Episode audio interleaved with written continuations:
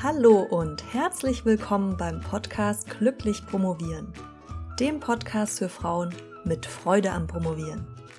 Mein Name ist Dr. Marlies Klamt und ich freue mich, dass du heute dabei bist. Ja, ja, ich weiß schon, klassisches Zeitmanagement ist nicht für jeden etwas.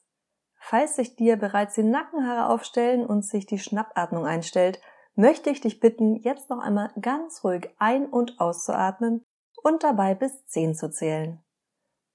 Und dir dann den Rest dieser Episode anzuhören. Während das klassische Zeitmanagement für strukturierte Personen oft ziemlich gut funktioniert, stoßen chaotisch veranlagte Menschen mit ihm schnell an ihre Grenzen. Oder besser gesagt, das klassische Zeitmanagement stößt bei ihnen an seine Grenzen. Deshalb hänge ich vorab ein kleines Warnschild an diese Episode, auf dem steht, klassisches Zeitmanagement ist nicht für jedermann und jeder Frau. Gleichzeitig sind nicht alle Methoden des Zeitmanagements eins zu eins bei deiner Promotion anwendbar. Und dennoch möchte ich dich dazu ermuntern, dir die Episode anzuhören und zu schauen, ob die Methoden dich nicht doch ansprechen und du es einmal ausprobieren möchtest. Denk daran, Du solltest Methoden finden, die zu dir passen und dich nicht in ein Korsett zwängen, das dir viel zu eng ist. Am Ende ist es völlig egal, wie du deine Arbeit schaffst und ob nun dein Schreibtisch für Jahre unter Papierfluten versunken war oder fein säuberlich aufgeräumt. Was mich allerdings interessiert, weil du mir am Herzen liegst, ist, dass du eine Arbeitsroutine findest, die dir gut tut. Eine, die dich mit Freude und Leichtigkeit promovieren lässt. Wenn du diese gefunden hast, dann bleib unbedingt dabei, solange es für dich funktioniert. Wenn du aber noch auf der Suche bist, dann hoffe ich dir heute die eine oder andere Anregung mit auf den Weg geben zu können. Und für all diejenigen, die auch nach dieser Episode noch mit gerunzelter Stirn den Kopf schütteln, hinterlasse unter der Podcast-Folge auf www.promotionsheldin.de einen Kommentar oder schreibe mir eine Mail an info at malisklamt.de was genau für dich nicht funktioniert und was du dir wünschst. Dann plane ich eine Selbststrukturierungsfolge extra für alle chaotisch veranlagten Promovendinnen ein. Ich werde dir heute zwei Prinzipien vorstellen, von denen du vielleicht auch schon mal gehört hast. Deshalb belasse ich es auch nicht nur bei der Vorstellung, sondern werfe noch einen kritischen Blick darauf, ob und wie diese meiner Meinung nach für die Doktorarbeit anwendbar sind. Die beiden Prinzipien sind das Pareto-Prinzip und das Eisenhower-Prinzip. Bevor wir gleich mit dem Pareto-Prinzip anfangen, möchte ich aber noch kurz daran erinnern, dass diese Woche die letzte Chance auf ein kostenloses Kurzcoaching mit mir ist. Wenn du dich bis 31. März auf www.promotionsheldin.de für die Promotionserleuchtungspost anmeldest, teile ich dir alles weitere mit. Jetzt aber zum Pareto-Prinzip. Vielleicht hast du schon mal davon gehört. Das Prinzip, das übrigens nach einem Herrn mit dem gleichen Namen benannt ist, besagt, dass du 80% deiner Arbeit in 20% deiner Zeit machst. Wir lassen uns das nochmal auf der Zunge zergehen. 80% deiner Arbeit in 20% deiner Zeit. Dieses Prinzip ist besonders spannend, wenn du perfektionistisch veranlagt bist. Denn dann ist die Gefahr besonders groß, dass du sehr viel deiner kostbaren Zeit dafür aufwendest, um sehr wenig zu tun. Effizient ist das dann nicht mehr. Du sollst jetzt natürlich nicht anfangen, schludrig zu werden. Dann ist better than perfect, ja. Aber natürlich hat die Dissertation einen hohen Anspruch und du kannst nicht aufhören, ordentlich zu zitieren, weil es dir vorkommt, als würde das so viel Zeit fressen. Aber das Prinzip ist trotzdem gut, um zu hinterfragen, was eigentlich die wichtigen Aufgaben sind, die wirklich zu deinem Fortkommen beitragen und wie viel Zeit du diesen widmest. Und wie viel Zeit du andererseits in Aufgaben investierst, die dich nicht wirklich weiterbringen. Und dann kannst du im nächsten Schritt überlegen, ob sich diese Relationen nicht zu deinen Gunsten verschieben lassen. Das ist übrigens auch eine Frage, die du dir im Hinblick auf deine Dissertation und deine anderen Lebensbereiche stellen kannst. Wenn du wissen möchtest, wie du es schaffst, deine Promotion auf Platz 1 deiner Prioritätenliste zu bekommen, dann höre dir die Episode 8 dieses Podcasts an. So spannend es ist, um das Pareto-Prinzip zu wissen, so wenig ist es direkt anwendbar. Um es anwendbar zu machen, können wir das Eisenhower-Prinzip verwenden. Das Eisenhower-Prinzip ist eine schöne Methode, um ein wenig Ordnung in deine endlose To-Do-Liste zu bringen und Prioritäten zu setzen. Beim Eisenhower-Prinzip ordnest du alle deine To-Dos in eine von vier Kategorien ein, und zwar nach ihrer Dringlichkeit und ihrer Wichtigkeit. Wenn eine Aufgabe wichtig und dringend ist, ist es eine A-Aufgabe, die du direkt und selbst erledigen solltest. Wenn sie wichtig ist, aber nicht dringend, dann solltest du sie auch selbst erledigen, aber nicht sofort, sondern an einem von dir festgelegten Termin in der Zukunft, das wäre dann eine B-Aufgabe. C-Aufgaben sind nicht wichtig, aber dringend und sollten nach dem Eisenhower-Prinzip delegiert werden. Und D-Aufgaben sind weder wichtig noch dringend und gehören in den Papierkorb, sprich werden gar nicht bearbeitet. Nun stellt das Eisenhower-Prinzip die gewissenhafte Promovendin, und ja, damit meine ich natürlich dich, vor einige Probleme. Problem Nummer eins: Wer legt die Dringlichkeit fest bei deiner Doktorarbeit?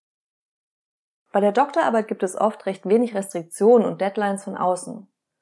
Was einerseits schön ist, andererseits fehlen die Deadlines aber auch. Nicht nur, um in der Eisenhower Matrix als dringend eingestuft zu werden, sondern auch, um selbst den Druck zu haben, etwas bis zu einem gewissen Datum zu erledigen. Der Ausweg? Du kannst dir selbst Deadlines schaffen. Das mag etwas gekünstelt wirken, funktioniert aber in der Regel ganz gut. Überlege dir, bis wann du eine Arbeitseinheit geschafft haben willst. Kommuniziere den Termin. Kündige zum Beispiel deiner Doktormutter an, dass du ihr am 15. Mai deine Theoriekapitel schicken wirst. Schreib den Termin auf, Notiere ihn dir in deinen Kalender und in dein elektronisches Projektmanagement-Tool, falls du eines benutzt. Erinnere dich selbst per Kalenderfunktion an das Ablaufdatum. Behandle den Termin mit der Dringlichkeit, die ihm zukommt und mit der Verbindlichkeit, die du auch anlegen würdest, wenn es um Termine mit anderen Menschen geht. Wenn du unsicher bist bezüglich des Termins, wirf einen Blick in deinen Jahreskalender. Wie du hast noch keinen? Dann schreib dir als Hausaufgabe auf, die Folge 5 zu hören. Und ja, einen Jahresplan darf man auch im März machen, keine Ausrede. Problem Nummer zwei. Wer legt die Wichtigkeit fest bei einer Doktorarbeit? Wie bei der Dringlichkeit stellt sich auch bei der Wichtigkeit die Frage, wie sich diese bestimmen lässt. Ja, klar, die Dissertation ist wichtig, aber ist sie dir wichtiger als dein Job? Ist sie wichtiger als das nächste Volleyballturnier? Ist sie wichtiger als das Konzert deiner Lieblingsband? Ist sie wichtiger als eine Freundin, die deinen Rat braucht? Das, meine Liebe, sind Fragen, die nicht leicht zu beantworten sind. Aber ich bin davon überzeugt, dass du eine Linie brauchst, damit du nicht ständig unzufrieden bist. Ich erinnere noch einmal leise an Episode 8, wenn du ernsthaft daran interessiert bist, deine Dissertation auf Platz 1 deiner Prioritätenliste zu setzen. Aber nur, wenn du das auch wirklich willst. Unabhängig davon, wie wichtig du die Doktorarbeit insgesamt einstufst, ist es, die einzelnen Arbeiten zu bewerten, die bei der Promotion anfallen. Aber auch da finde ich die Einteilung in wichtig und unwichtig nicht immer hilfreich.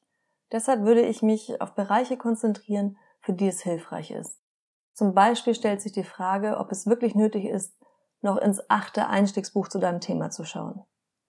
Und ob du wirklich diesen einen Artikel auch noch lesen musst zu einem Thema, das du eigentlich schon vor einem halben Jahr abgeschlossen hattest. Oder das Buch per Fernleihe bestellen, das nicht wirklich mit deinem Thema zu tun hat, aber man weiß ja nie. Oder hältst du dich unter Umständen gerade selbst davon ab, mit Aufgaben zu beginnen, die eigentlich, Hand aufs Herz, wirklich wichtig sind? Auch wenn ich die Wichtigkeit für dich nicht festlegen kann, hoffe ich, dass du ein paar Gedankenanstöße dazu bekommen hast. Tröste dich. Wenn du überhaupt anfängst, dir darüber Gedanken zu machen, welche Wichtigkeit du deiner Dis einräumst, bist du schon ein ganzes Stück weitergekommen, auch wenn es sich vielleicht nicht so anfühlen mag. Problem Nummer drei: Wie solltest du Freizeitaktivitäten einordnen? Ich möchte inständig an dich appellieren, dass du deine Freizeitaktivitäten nicht kategorisch als nicht dringend und nicht wichtig einordnest. Plane sie ein in dem Maße, wie sie dir gut tun und wichtig für dich sind. Wenn deine Energielevel im Keller sind, weil du keinen Ausgleich zur Promotion hast, dann wirst du in dem Bereich auch keine Spitzenleistung erbringen. Setze also für dich fest, wie viel Freizeitausgleich du brauchst und welche Art von Freizeit dir gut tut. Körperliche Bewegung, Kochen mit Freundinnen, ein Kinobesuch oder ein gutes Essen? Wie lädst du deine Batterien wieder auf? Und wie viel Zeit brauchst du dafür? Wie viele freie Tage brauchst du pro Woche? Wie viele freie Abende? Wie viel Zeit, die nicht verplant ist? Wenn du diese Nummer bestimmt hast, und dazu solltest du dein Verhalten einmal eine Weile beobachten und gegebenenfalls auch protokollieren, dann setze sie auf deine Liste. Setz dir ein Minimum an Zeit, das du für dich brauchst. Und dies dann wichtig und dringend. Für dein Wohl und das deiner Dis. Problem Nummer 4. Was soll ich bei einer Doktorarbeit delegieren? Natürlich keine inhaltlichen Aufgaben. Aber abgesehen davon, dass es durchaus auch Bereiche gibt, die sich auslagern lassen, wie zum Beispiel am Ende deiner Dissertation die Druckfahne zu setzen oder ein professionelles Lektorat machen zu lassen, denke ich, dass es hier wichtig ist, das große Ganze zu betrachten. Wenn du Vollzeit arbeiten solltest und nebenher promovierst, dann hast du unter Umständen mehr zeitliche als finanzielle Engpässe. Vielleicht wäre es ja eine Entlastung für dich, Haushaltstätigkeiten wie die Grundreinigung deiner Wohnung einmal die Woche an eine Putzkraft zu delegieren. Oder falls du Kinder hast, dir ab und zu einen Babysitter zu gönnen. Beziehe hier also auch die Aufgaben mit ein, die über die Doktorarbeit hinaus anfallen. Mein Fazit ist also, die Eisenhower Matrix lässt sich durchaus nutzen für die DIS, allerdings mit Einschränkungen. Ich würde sie vor allem auch dann heranziehen, wenn es um alle Aufgaben geht, die du zu bewerkstelligen hast, also über alle Lebensbereiche hinweg. Mit diesen Einschränkungen würde ich durchaus einmal ausprobieren, ob du damit arbeiten kannst, einfach deshalb, um deine To-Dos ein wenig mehr zu sortieren und dich nicht im Klein-Klein zu verlieren. Dasselbe gilt für das Pareto-Prinzip. Ich hoffe, dieser kleine Einblick in die Welt des Zeitmanagements hat dir gefallen. Wenn du dir noch mehr Episoden zu diesem Thema wünschst, dann lass es mich gerne wissen über die Kommentarfunktion auf der Seite zu dieser Podcast-Folge auf www.promotionsheldin.de. Falls du Probleme mit diesen Tools hast oder etwas anderes benötigst, dann schreibe das auch gerne in die Wunschliste für neue Folgen oder teile mir per Mail an info@malisklam.de mit, welche Art von Methode dir fehlt, um Struktur in deinen Alltag zu bringen. Vielen Dank, dass du bis zum Ende dabei geblieben bist und mir deine wertvolle Zeit geschenkt hast. Wir hören uns dann nächsten Mittwoch. Bis dahin, fröhliches Promovieren mit Konzentration aufs Wichtige. Deine Malis.